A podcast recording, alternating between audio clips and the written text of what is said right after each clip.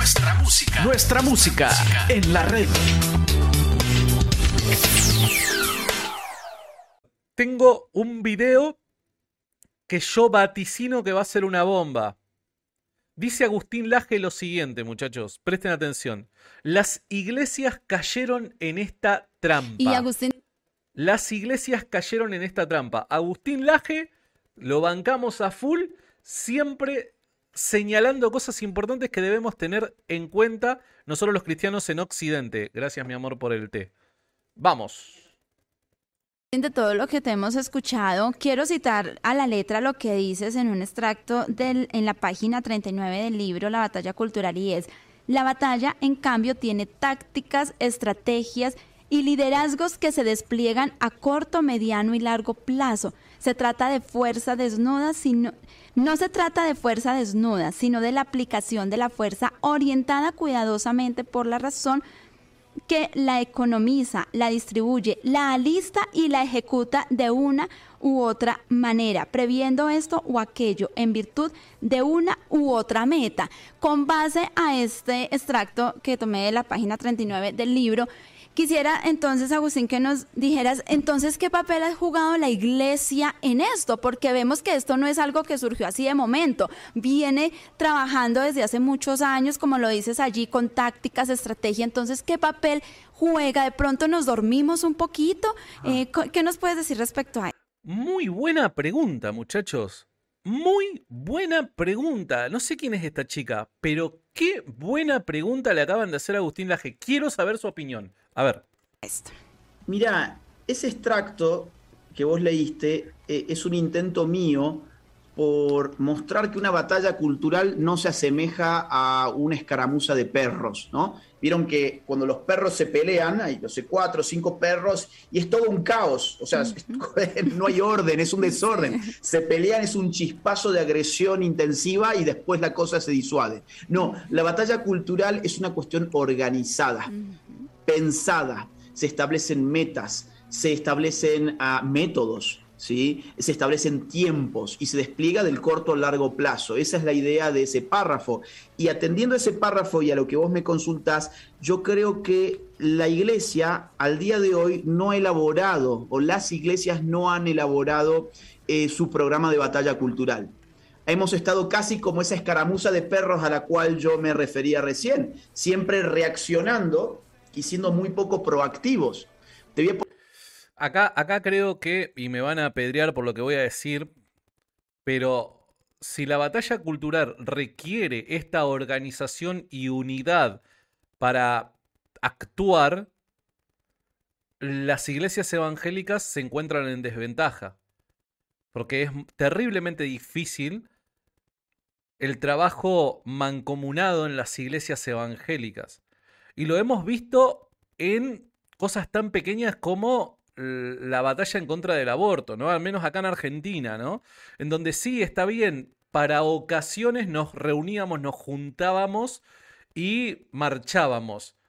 Pero después un trabajo mancomunado por parte de las iglesias evangélicas sin la distinción de la denominación, un trabajo interdenominacional y cosas por el estilo, la verdad que requiere mucha fe. Tengo que ser honesto, es mi punto de vista, capaz que ustedes me digan, no, la verdad que estás re equivocado, la realidad dice otra cosa, capaz que estoy equivocado, no lo sé. Yo lo veo a esto muy difícil de llevar a cabo. Porque, bueno, son grandes las diferencias y, la separación que hay entre las distintas denominaciones en el mundo evangélico. Poner un ejemplo. Eh, el pañuelo verde. El pañuelo verde es un movimiento de batalla cultural fabuloso fabuloso.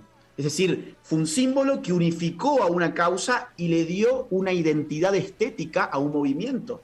Eso es algo totalmente planificado. Eso es un método totalmente pensado.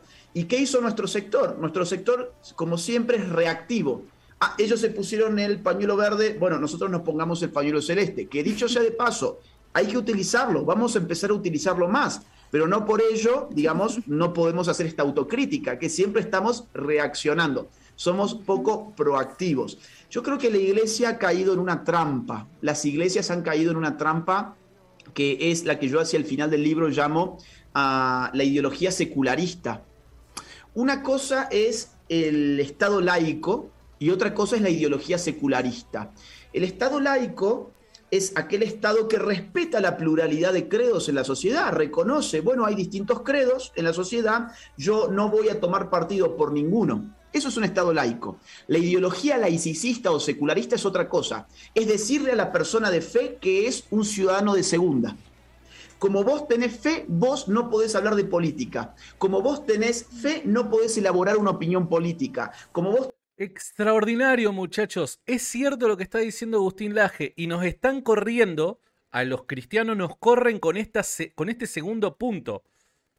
Nos corren de esta manera. No, amigos, yo no me puedo desvincular de mi cosmovisión y mi cosmovisión incluye no solo la fe, sino ciertas ideas que se fundamentan en, en la naturaleza de Dios, ¿no? Entonces, no te dejes correr por este segundo punto. Vamos a escucharlo ahí unos segundos antes. Segunda. Como vos tenés fe, vos no podés hablar de política. Como vos tenés fe, no podés elaborar una opinión política. Como vos tenés fe, tenés que, estás condenado a vivir tu vida solamente encerrado en un templo, no queremos escucharte, no nos interesa lo que tengas para opinar, alejate de la política. Fíjate, fíjate qué interesante que esto, ¿no? Porque te vienen con la separación de iglesia y Estado. ¿Y qué, a, dónde apuntan con esto? ¿A dónde apuntan con la idea de separación de iglesia y Estado?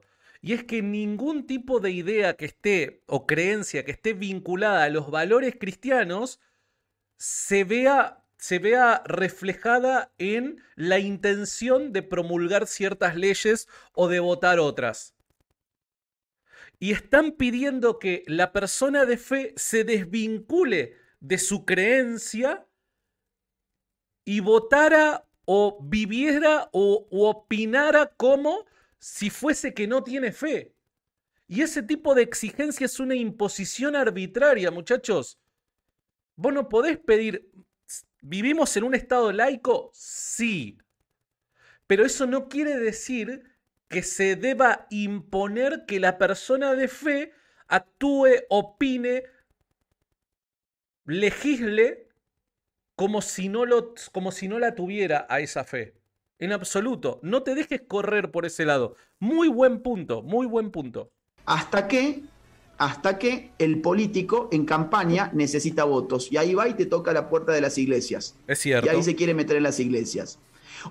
Y he visto a muchos pastores, he visto a muchos pastores, y ahí me saltan los haters y dicen, ¿y por qué no decís nada de la iglesia católica, muchachos? Porque no conozco, yo no, yo no, yo no, yo eh, no, no, convivo con comunidades católicas y demás como para poder opinar al respecto. Yo opino de lo que conozco, y en lo que conozco, basado en mi experiencia, he visto, llegado a las elecciones, que los, los, los, los políticos van a golpear las puertas de las iglesias. ¿Y qué es lo que hacen las iglesias? Le abren las puertas porque después el político de turno me regala cinco chapas. Eso es no tener convicciones, muchachos. O hasta que hay una crisis humanitaria, no sé, una inundación, un terremoto, una hambruna, y el Estado no puede soportar las demandas sociales y van y le tocan las puertas a las iglesias para que vayan a asistir a la gente. Es súper interesante, ¿no? Cuando a mí como político me sirve, venía y ayúdame pero cuando no me sirve te digo que te quedes callado, encerrado en tu templo y no participes. Ahora, vos fíjate que cuando la iglesia evangélica, por ejemplo, las iglesias evangélicas eh, han tomado conciencia política de su poder ciudadano, han cambiado la historia. Brasil, por ejemplo.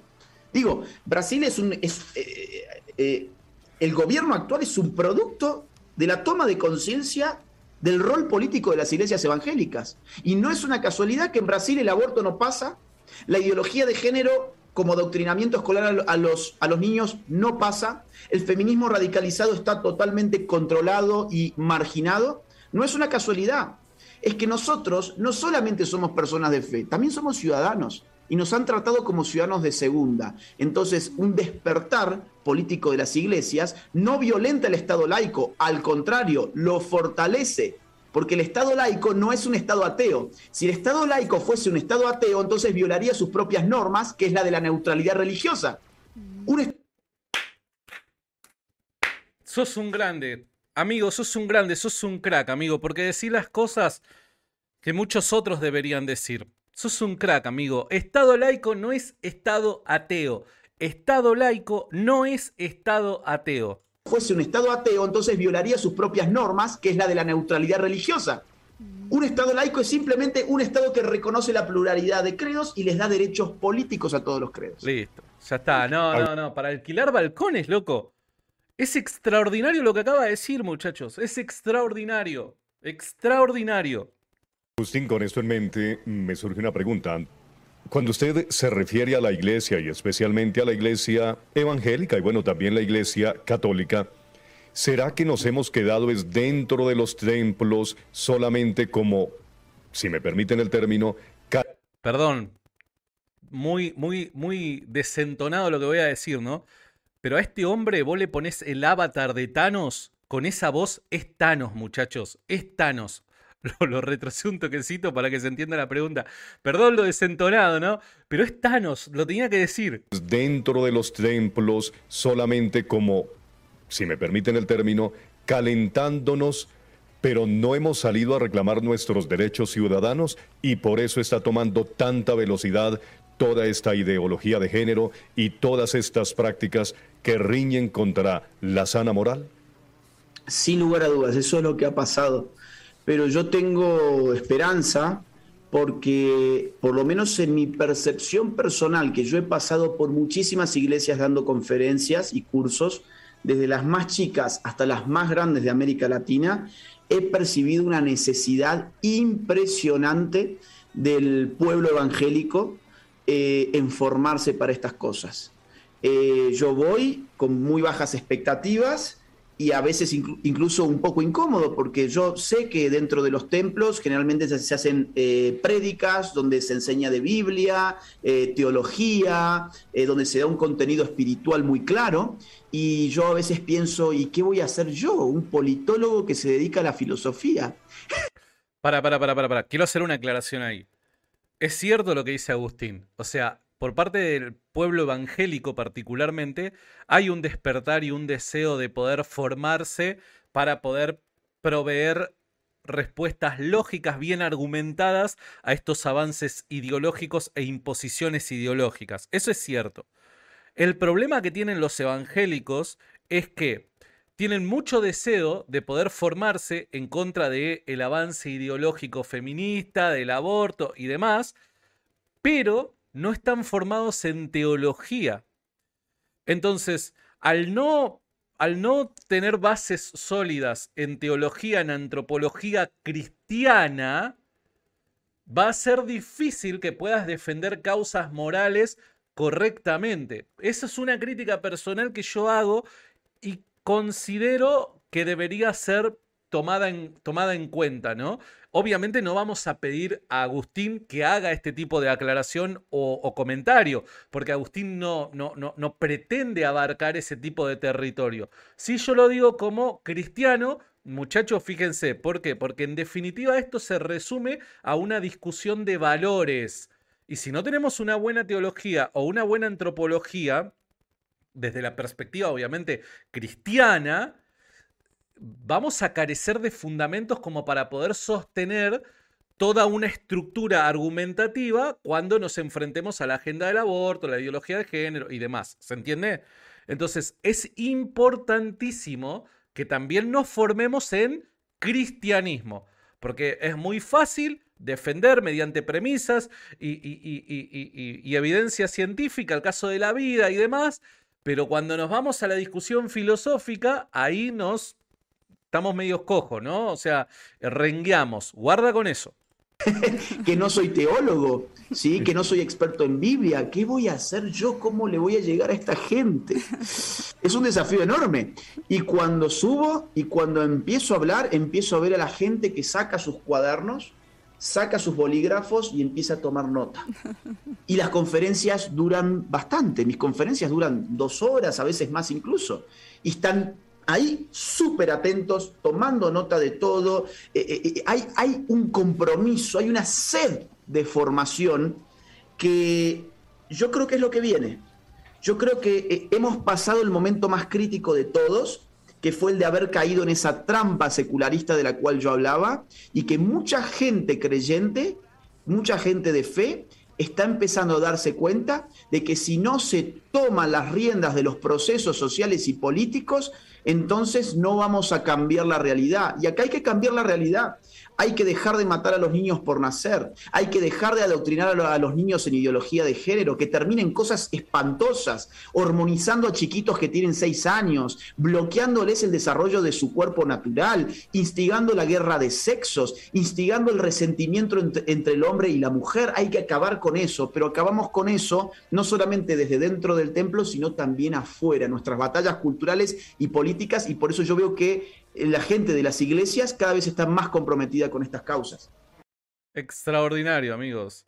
Un genio. Lo queremos a Agustín Laje, la verdad, siempre explicándonos la realidad de forma sencilla, para que todos podamos entender. Le mandamos un abrazo a Agustín. Estás escuchando nuestra música en la red.